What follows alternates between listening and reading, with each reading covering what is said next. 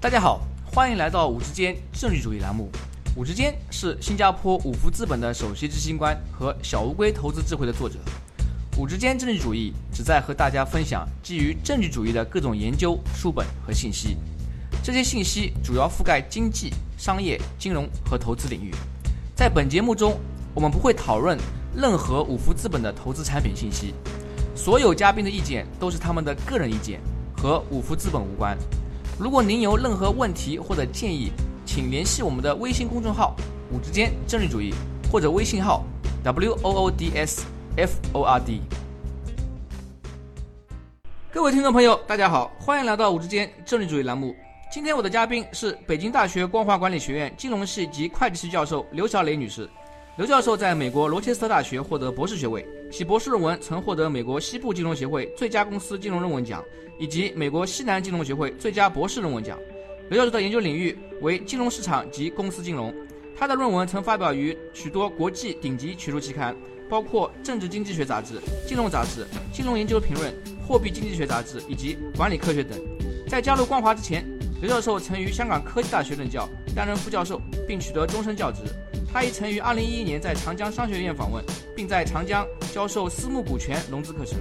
今天我们要讨论的内容是房地产价格和企业投资之间的关系。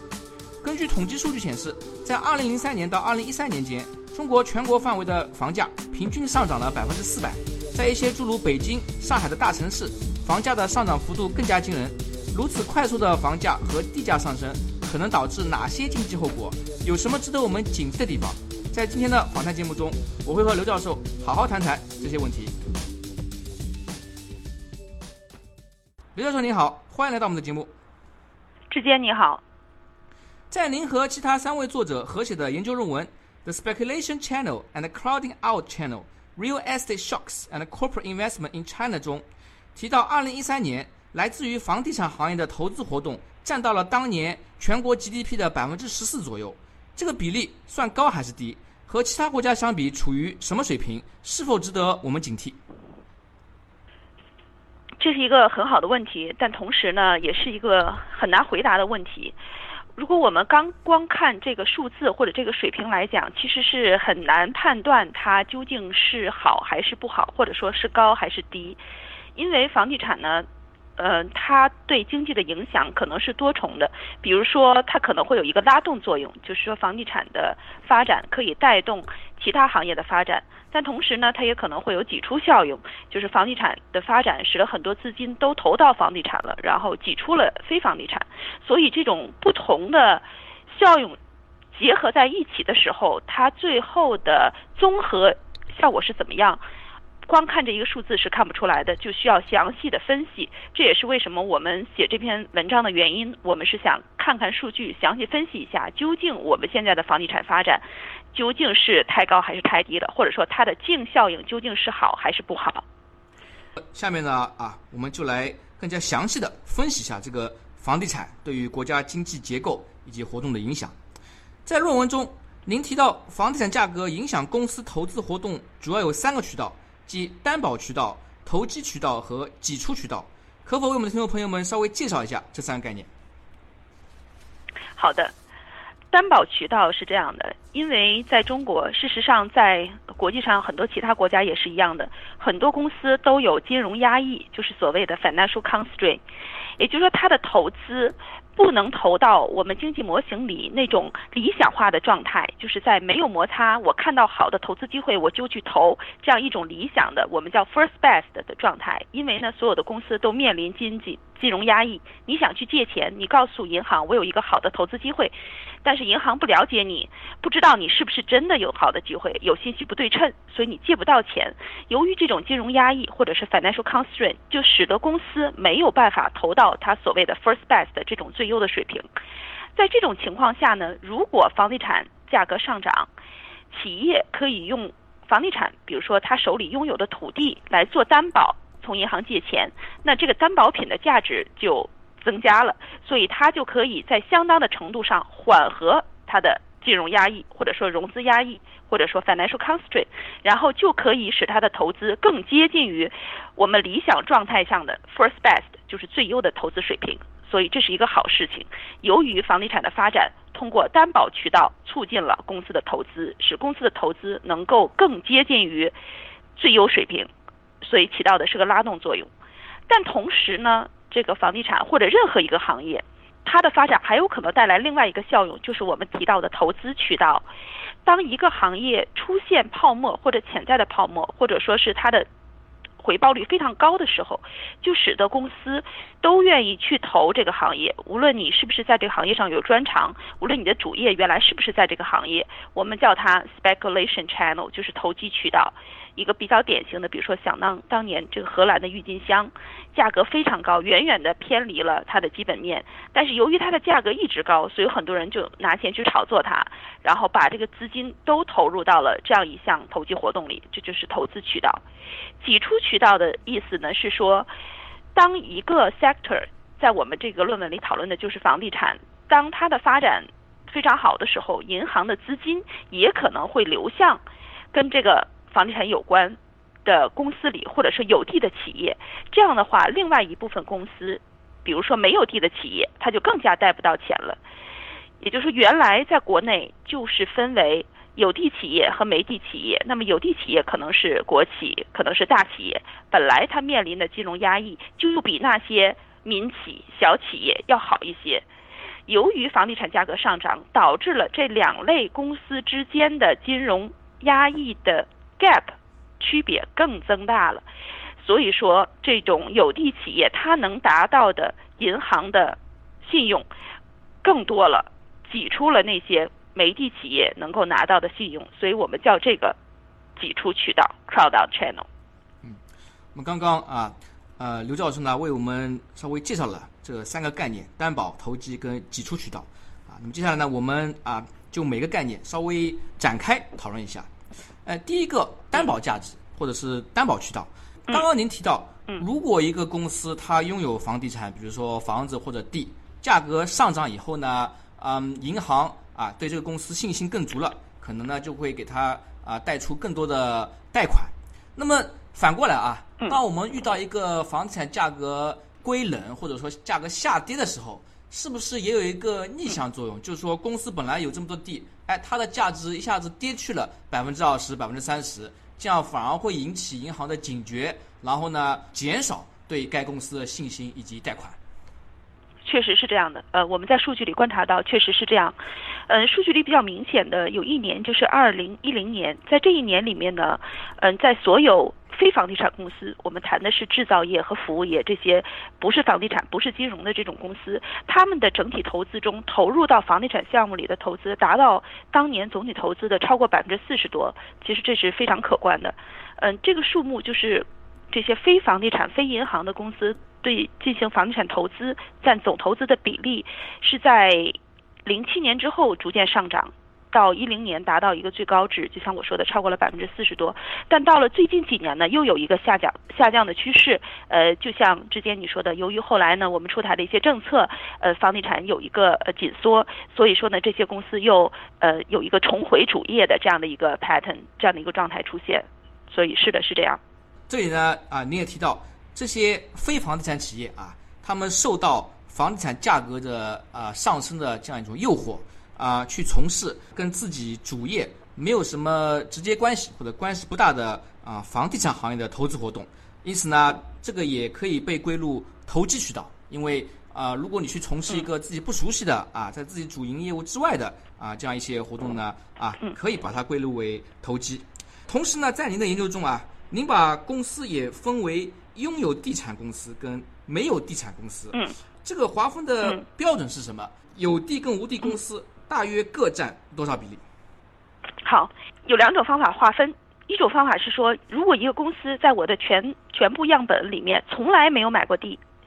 那么我就把它定义成没有没有地的公司。那么只要你在某一年里买过地，我就把你定成有地公司。如果用这个标准来划分的话，我们所有的样本，我们是用的上市公司，所有的样本里面没有地的公司，就是从来没有买过一块地的公司，占百分之三十七。然后曾经 at least 买过一块地的是占百分之六十三，还有另外一种划分方法，也就是说我只看当年的情况。如果这年你的公司没买地，那我就定义你成为一个没地公司。也可能你几年以后买了买地了，但是在那年里你是一个煤地公司。如果我用这种方法来定义，也就是说我按一个 form year 来做定义的话，就是只要你今年没有还没地呢，你就是一个没地公司。从什么时候你开始买地了，你才变成有地公司？如果我用这种方法来定义的话，那么没有地的 form year 占整个样本里是百分之五十六这样一种状态。根据不同的这个划分标准，我们可以看到。在上市公司的这个总样本里边啊，无地的公司呢可以是百分之三十七或者百分之五十六，那么这也代表了有地公司啊就是百分之六十三左右，啊差不多一半或者是到百分之六十这样一个程度，呃，这是不是说明啊其实是有很多的啊非房地产企业在从事买地卖地这样的活动？因为我估计按照我们行业。嗯，分类的话，上市公司中属于房地产企业的这个比例应该不会太高吧？嗯，是这样的，呃，我这里的地呢，呃，也包括工业用地，所以说，如果你是一个呃企业的话，你买工业用地也可以的。您刚刚提到啊，在这个公司购买地的时候啊，它有工业用地投资，以及商业用地投资和房地产无关投资这样三种不同的投资类别。当地价跟房价上涨时，这三类投资分别会受到何种影响？对，我们在这个论文里也分别对分别区分对待了这三种类型的地，因为我们发现，事实上，在过去的十几二十年里，这三种类型的地它的价格上涨趋势是非常不同的，特别是工业用地，工业用地基本上没有涨很多，呃，而这个商业用地和住宅用地，它们的上涨是。非常快的，所以说我们的结果也发现，企业在看到地价上涨之后，他们是更多的投到了商业用地和住宅用地，而他们的工业用地的投资其实是没有很大变化的。而他们的非房地产的投资，随着房价的上涨，其实是反而降低了的。这也是我们谈的另外一个层面上的挤出效用，就是说所谓的做实业的公司去投房地产。这里的房地产指的不是工业用地的投资，而是说商业用地和住宅用地的投资。而它的非房地产相关的投资其实是减少了的。啊，那么在这里呢，啊，稍微总结一下，帮助我们的听众朋友更好的理解啊，我们的这个研究发现，就是说。有很多公司啊，它本来不是房地产企业，但是因为这个房价跟地价啊上涨导致的影响呢，他去从事了很多商业用地投资。但是呢，他买的这些地呢，其实并非工业用地，所以呢，并不是说为了他原本的那些工业制造活动啊所购买的啊这个地或者房产。同时呢，他在那些和房地产无关的，本来是应该他主业那个投资上面呢。反而减少，因为本来钱就有限，他可能都拿去炒房子了，那他就没有钱去做他的实业这个投资啊。那么这就是造成了啊，这些公司等于是啊，你讲的不好听点，就是不务正业啊，都去蜂拥啊搞那个商业用地这样投资。在您的研究中啊，那么我们刚刚讲的这个挤出效应，有没有发现这个挤出效应存在与这个有地跟无地公司中的不同的对待？就是说。在选择那些没有投入房地产行业的公司中，他们在银行贷款上是否受到了不平等待遇？对的，这个我们发现了非常显著的效果，就是说，我们看到了，我们收集了银行呃贷款的数据，然后发现，如果银行贷款的那个门市所在的城市，它的地价上涨很高的话，那么这个银行或者说这个门店就更可能发放房地产抵押贷款，而更。不可能发放信用贷款，因为还是贷款的数量是有限的嘛。它更多的贷款是发放在了房地产抵押贷款。那这样的话，对于一个煤地企业，因为它没有房地产来抵押，所以说它其实上它能够拿到的银行贷款其实是减少了的，就是被挤出了的。这是我们发现非常非常明显、非常强的一个效果，一个实证的一个证据。呃，这是一个非常有趣的呃实证发现啊，就是说。那些啊企业有地的或者有房的啊，不管他是否从事房地产经营制造活动，如果他的房价或地价上涨了，那么呢，他们这些公司呢，在银行贷款上就会受到更多的优惠啊，有更大的机会去获得他们企业需要的资金跟贷款。对的。那么这样的这种挤出效应啊，是不是给企业出了个难题？因为如果你选择冷眼旁观。那么就有可能在银行贷款市场上呢，被其他那些呃从事商业用地投资的公司挤出去。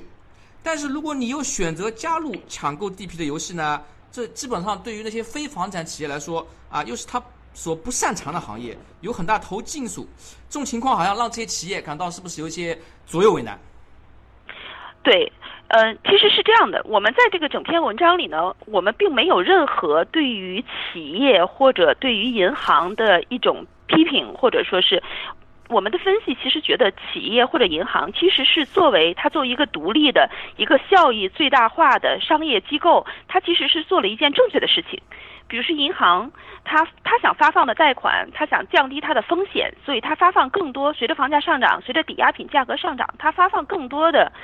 房地产抵押贷款，其实对于一个银行，对于一个想要利润最大化的机构来讲，它是做了一个正确的选择。对于一个企业，即使你不是一个房地产的企业，随着房地产价格上涨，我去投资一个更赚钱的行业，其实也是在某种程度上对于一个。利润最大化的一个商业机构是一个正确的选择，所以我们并没有说作为一个微观个体来讲，他做了错误的选择。但正是由于每个微观个体都在面临一个房地产价格上涨这样一种状态下，做出了他的最优所谓自己利润利润最大化的选择。但是到了宏观层面，很可能最后达成的是一个资源错配。这就是我们强调为什么政府或者作为一个宏观的这个调控机构，在这种情况下或者在某些情况下需要进行调控的一个原因。你每个个体都在做一个有利于他个体的一个最优化的选择，但这并不证明最后总到宏观层面这是一个最优的。对于整个宏观来讲，是一个资源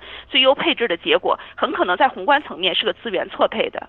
这里呢，刘教授啊，就提到一个非常有趣的经济现象。就是说，在微观的个人或者企业层面，每个人似乎都做出了比较理性的、符合他们追求利润最大化的这样一种决定啊。你看到，哎，房价、地价在涨，我把钱投到房地产行业，能够获得的回报可能比我原来做的制造业或者是贸易转口等等，呃，获得回报更高啊。那这个从企业的股东角度来讲，也是更加有利啊。但是如果大家都去选择这么做，啊，那么可能呢就会产生一个非常大的这个房地产泡沫。当然了，到最后我们根据历史也可以知道啊，泡沫总有破灭的时候。那么等到那个时候进行啊发生逆转的时候呢，啊很可能啊就会哀鸿遍野，很多人都遭受很大损失。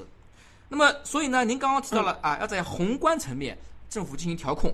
这是否为政府在过去几年推出的限价限购政策做出了证据支持？比如说，二零一零年中国的四十六个城市。分别出台了不同的限购政策，给原本比较火热的房地产市场降温。这些限购政策是否也减少了企业的投机行为，减轻了银行向企业贷款的挤出效应？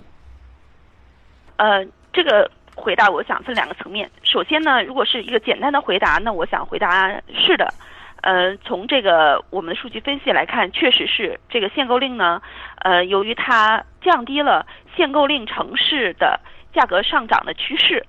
呃，所以说呢，在我们前面观察到的，呃，投机效用和挤出效用都得到了缓解。也就是说，原来那些去非房地产企业去投房地产的，现在也有一个回归主业的这样的一个 pattern，这样一个一一个一个效用。另外呢，原来银行带给更多的。房地产抵押贷款更少的信用贷款这种状况也得到了缓解，重新又开始呃发放更多的信用贷款，这样一个煤地的企业能够拿到的信用也比原来增加了。所以说从这个简单的数据分析来看呢，嗯，确实是这样，也就是说限购令的政策起到了呃一定的作用。嗯，但从另外一个层面，这也是我们经常就是在呃我们宣讲论文，在很多就是。呃，学校机构来讲我们论文交流的时候呢，大家也经常会这样问我说，呃，那你是不是很支持限购令？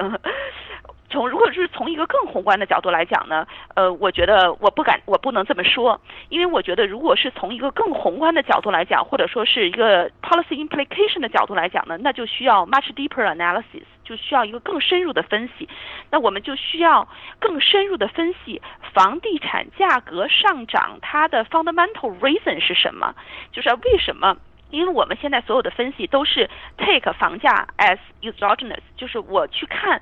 对于任何一个企业来讲，你不会想到你能干预房价，对吧？我不会去想或者干预地价。由于我投资了，地价怎么怎么变化，我的企业的决定或者银行的贷款的决定是，我见到了房价现在就这么高，我要怎么贷款，我要怎么投资。但是对于一个宏观经济分析来讲，那我们就必须分析这个房地产价格上涨它的原因到底是怎么样的。